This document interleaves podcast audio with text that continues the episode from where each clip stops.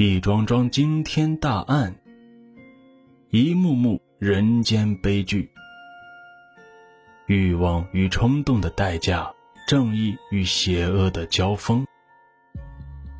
带你走进中国建国以来发生的那些真实案件之中，善恶是非自有评断。欢迎收听《大案纪实》。由主播阿毛为您演播。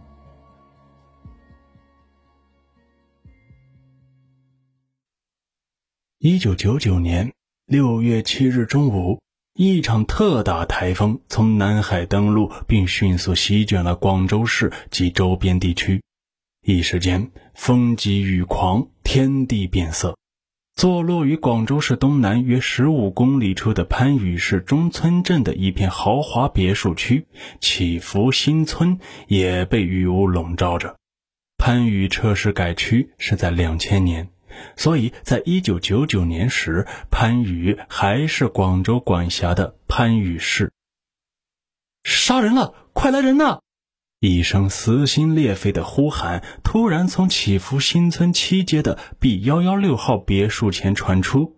此时是下午四点二十分。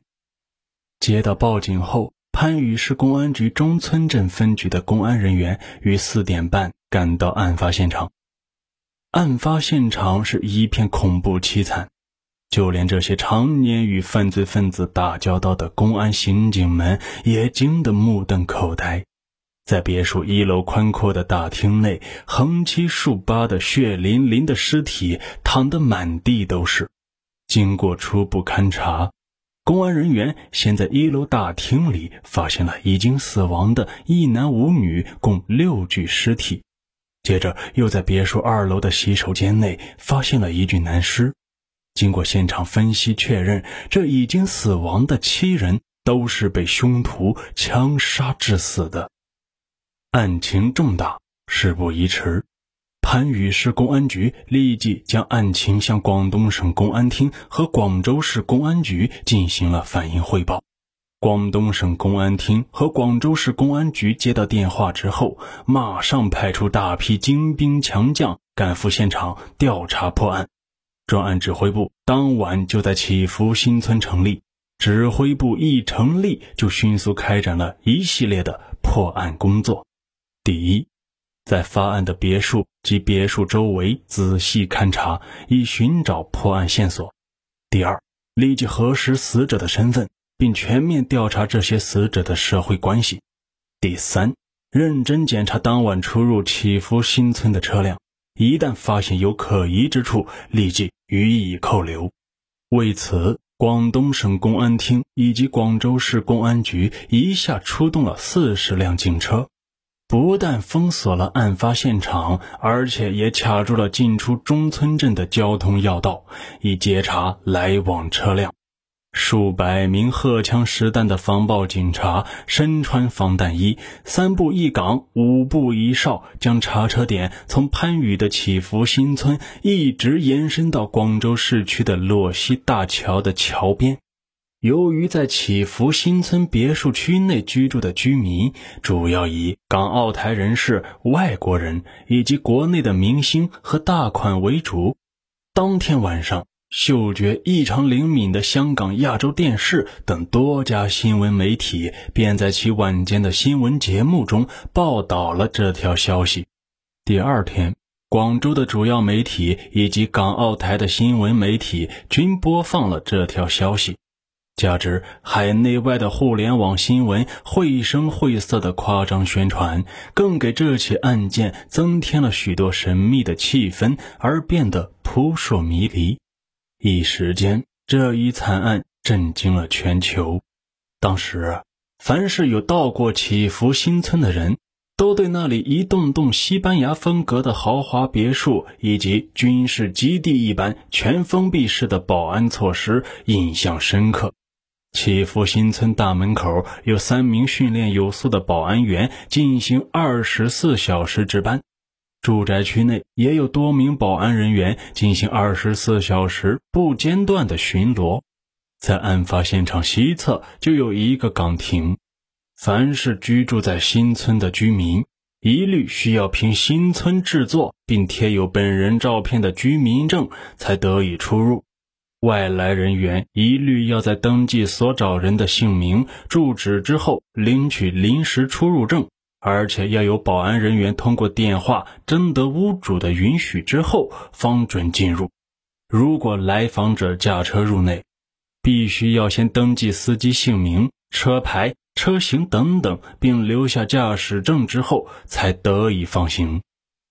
发生这起特大恶性惨案的七街 B 幺幺六号别墅共有三层，一楼有客厅、饭厅、厨房和洗手间，二楼有两间大卧室以及洗手间，三楼是活动室和客房。经过警方进一步现场勘查，发现别墅的门窗均无破损的痕迹，而相邻的别墅也没有发现任何有人攀爬的痕迹。七名死者衣着整齐，各房间内都没有发现金钱物品以及首饰丢失的现象。在三楼麻将桌上，烟灰缸和几部手机仍然完好。通过指纹鉴定，亦未发现有他人触摸的痕迹。这一切无疑都说明这里并没有发生激烈的搏斗，完全有可能是熟人作案。尸体检验证明。这七名死者均是因眉心、太阳穴近距离中弹致死，在案发现场的沙发底等隐蔽的地方发现了七枚弹壳。经过技术检验，这七枚弹壳均是同一支制式小口径步枪所发射的。不久，七名死者的身份很快查明：房主名叫武振辉，香港人；武振辉的母亲袁金香，广州人。武振辉的姐姐武其莲，香港人；武振辉的女友贾丽华，澳大利亚人；贾丽华的母亲林瑞兰，广州人；武振辉的朋友龚鹏，美国人；武振辉的司机王某之妻张小川，番禺人。经过警方深入调查，发现武振辉六月初由澳门经珠海入境。案发当天，武振辉先是和龚鹏等几个朋友在别墅里打麻将。中午，朋友散去，别墅里只剩下武振辉和龚鹏两个人。一点零七分，武振辉的司机王某开车载着袁金香、武其莲、贾丽华、林瑞兰、张小川等五人，从祈福新村外回到别墅门前。接着，自己又驾车外出到番禺市郊一家发廊中理发。两个多小时后，他从发廊出来，先到幼儿园接了女儿回家，然后驾车到武振辉的别墅，准备再接妻子回家做晚饭。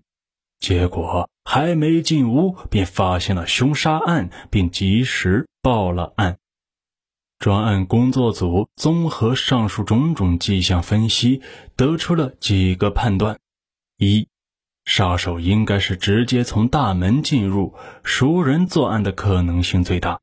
二，杀手凶残嗜血，下手狠辣，射击精确，并将一些暴露在外面的弹壳从容捡走。此人必定是头脑冷静，像黑帮分子，甚至是职业杀手。三。根据上述七人的死亡顺序推断，估计杀手在进入一楼客厅后，先将武振辉枪杀在沙发上，再到二楼枪杀了龚鹏。而此时五名女人恰好从外面进来，杀手于是逐一射杀，以杀人灭口。四杀手专挑台风天气下手，此时正是风急雨狂，异响不易为人察觉。显然是有预谋而来，而作案目标就是武振辉或龚鹏。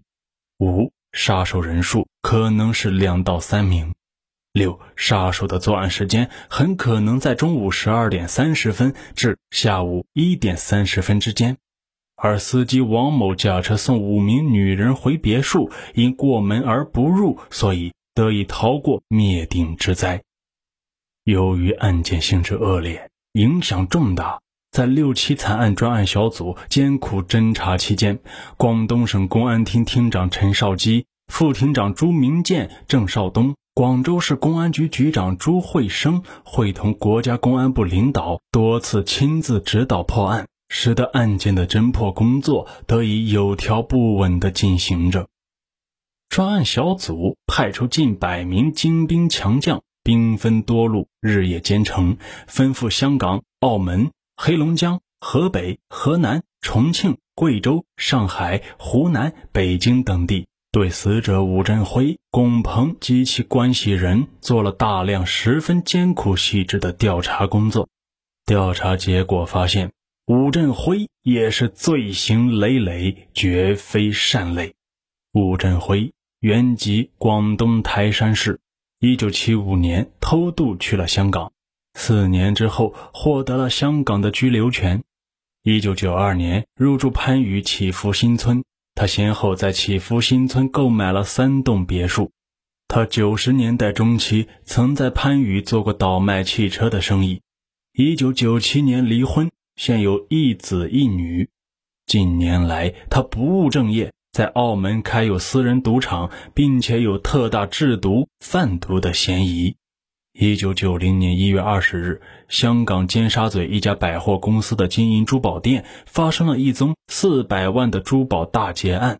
三名歹徒与前来围捕的近百名香港皇家警察对峙开火，被警察当场击毙一人，另外两人仓皇逃脱。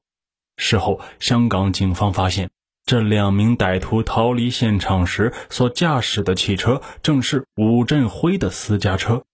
发案后不久，香港警方虽然在机场抓获了正要乘飞机离开香港的武振辉，但后来因为证据不足，只好将他释放。武振辉在内地的家人也反映他不务正业，而且心术不正，将来不会得到好死。而另一位死者，四十三岁的美籍华人龚鹏，原籍在台湾，他一九九二年回中国内地经营药品生意。其在上海、珠海等地均开设有公司，他的生意做得比较大，社会交往也十分广泛，全国各地都有朋友。综合种种因素，警方最后断定武振辉应该是死于仇杀。那么凶手到底是谁？又在哪里呢？武振辉在江湖黑道上的社会关系极其广泛。警方在对武振辉的关系人进行大量排查之后，一个叫苏挂标的人纳入了专案组的视线。苏挂标，外号彪哥，现年三十八岁，香港人，原籍广东云浮市。他一九八零年偷渡到香港，后来取得了香港的居留权。一九八四年因游荡被判罚五百元和守行为一年。同年，又因抢劫珠宝行被香港法院判处了十二年的有期徒刑。警方在调查中发现，苏贵彪生性凶残，无恶不作，是负有多宗血债的在逃犯。他不但涉嫌参与制毒贩毒，更在湖南岳阳和广东惠州制造过两宗枪杀案。自从苏贵彪。一九九七年从香港再次潜回内地之后，就一直没有再回过香港。在他看来，弹丸之地的香港太小了，对他来说，只有内地才是他可以干一番大事业的广阔天地。根据专案小组调查，苏贵彪和武振辉来往甚密，武振辉的邻居也向警方反映。在案发之前，苏贵彪曾在吴振辉的家门口等过吴振辉。根据苏贵彪的一些朋友反映，苏贵彪生性暴戾，喜怒无常，他身上总是带有枪械。再经过深入调查，苏贵彪在案发后和他好友陈伟成一同失踪。陈伟成三十八岁，番禺人，外号大头成。专案小组分析后确认，苏贵彪和陈伟成有重大作案嫌疑，于是便部署兵力，开始对两人在广州的住宅及其关系人进行秘密监控。一九九九年八月一日，警方突然发现苏贵彪和陈伟成两人分别出现在番禺市区和广州市的芳村区，并发现陈在芳村的另一个秘密住址。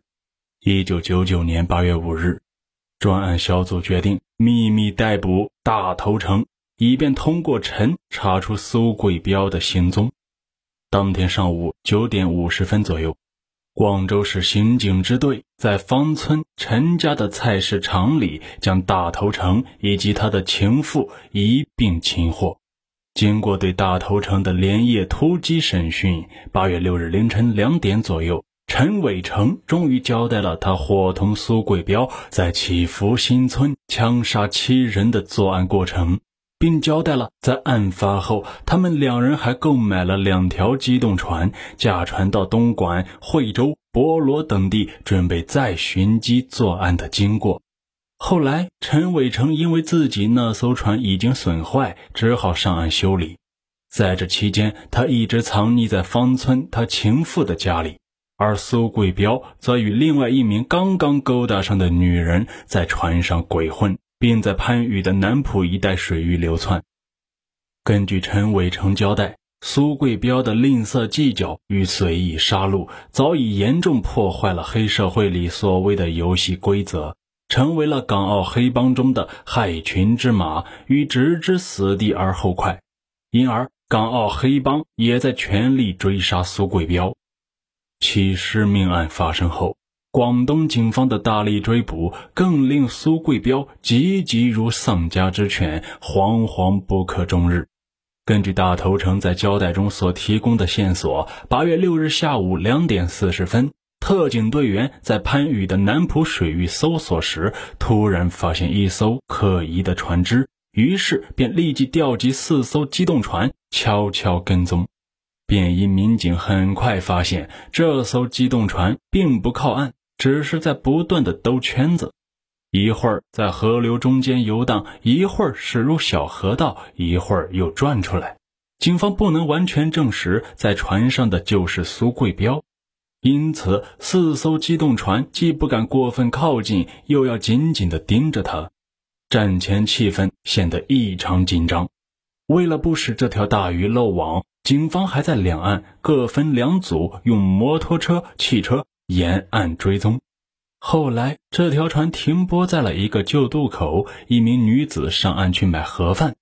便衣民警发现，这名女子的容貌、身形等特征与陈伟成交代的相吻合。警方判断，此女必是苏贵彪的情妇无疑，而苏贵彪肯定就在船上。夜幕降临了，这条机动船像是嗅到了风声似的。突然加速往西逃窜，警方派出一艘机动船迅速追击，而狡猾异常的苏贵彪突然一个急转弯，将船驶入了一条小河道。待警方的船只驶近时，苏贵彪驾船突然从斜刺里冲出，就像疯狗一样向警方的船只高速撞去。只听“砰”的一声巨响，两船相撞。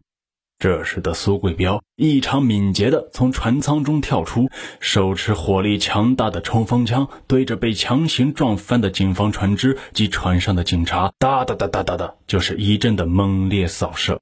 说时迟，那时快，正待苏贵彪跳上船头举枪扫射的一瞬间，警船上的警察们见势不妙，立刻翻身跳船，潜入了水中，从而避免了一起重大的伤亡事件。苏贵彪站在船头，一边持枪扫射，一边大声的叫骂道：“狗公安，有种的你给我出来！”然后就趁乱驾船，仓皇逃窜。不一会儿，便驶离了警方的视线。一九九九年八月六日深夜，在得知苏贵彪竟然得以突破我重重包围。并向西逃窜后，广东省公安厅厅长陈少基、副厅长梁国巨、郑少东以及广州市公安机关的主要领导们立即连夜驱车赶赴番禺市大石镇，亲自坐镇指挥围捕行动。警方出动重兵，在广州市的芳村区、海珠区。和广州市周边的番禺市、顺德市、佛山市、南海市等地形成了一个大包围圈。从水路和陆路两路开展了大规模的围捕战斗。八月七日凌晨一点多，我公安人员在距离南浦岛的水面上发现了苏贵标所遗弃的机动船，在船上发现了各类武器和子弹一大批。八月八日上午十点左右，苏贵标的行踪在广州市海珠区的南洲路被警方发现，专案组立即决定马上在芳村区和海珠区重点布控。一面在各个车点盘查可疑车辆和人员，一面对苏贵标关系人的住宅实行二十四小时监控。一九九九年八月八日深夜十一点二十分左右，芳村区公安分局刑警大队特警中队的五名民警在芳村区珠江隧道口检查可疑车辆时，截查了一辆夏利出租车。坐在车后排的只有一名乘客，此人三十到四十岁的年龄，下车后十分热情地和警察们打招呼。警方让其出示证件，此人掏出一张省府二办的工作证来。刑警仔细一辨认，察觉有异，接着见他腰间鼓鼓囊囊的，便令他举起双手接受检查。警方在他怀中搜出了一支带红外瞄准仪的五四式手枪，子弹已经上膛。特警队员见状，以迅雷不及掩耳之势，当即将他扑倒在地，牢牢地铐住了他的双手。接着，特警队员又在其腋下搜出了已上膛的仿六四式手枪一支，在车上的一个袋子里又搜出了已经压满子弹的微型冲锋枪一挺。尤其令人可笑的是，此人被擒后面不改色，心不跳，显得是镇定自若。他居然拿出领导者的口气，十分严厉地批评特警队员，并声称自己是秘密警察，而且受国家公安部的派遣，正在调查番禺祈福新村特大恶性杀人案。八月九日凌晨两点左右。特警队员将此人押回广州市刑警支队，开始连夜审讯。经审讯证实，此人正是警方追捕已久的祈福新村七尸命案的主要嫌疑人苏贵彪。根据苏贵彪和陈伟成的交代，六七惨案的真相开始大白于天下。一九九九年六月七日中午。苏贵彪携带装有一支可接驳的小口径步枪的皮箱，陈伟成携带一支装有五四式手枪的手袋，共同来到祈福新村 B 幺幺六号别墅。因为他怀疑武振辉前不久帮他弄来的一批冰毒原料货不对版，因而使制造出来的毒品不合格，使他损失了四百多万元。今天苏贵彪上门就是要把武振辉干掉，以泄私愤。苏贵彪敲了一下武振辉的家门，赤裸着上身的武振辉前来开门。由于三人彼此都是熟人，于是聊着天往客厅走去。此时，苏贵彪向武振辉问清楚楼上还有一个台湾老板之后，突然凶相毕露的问武振辉：“你信不信我今天要打死你？”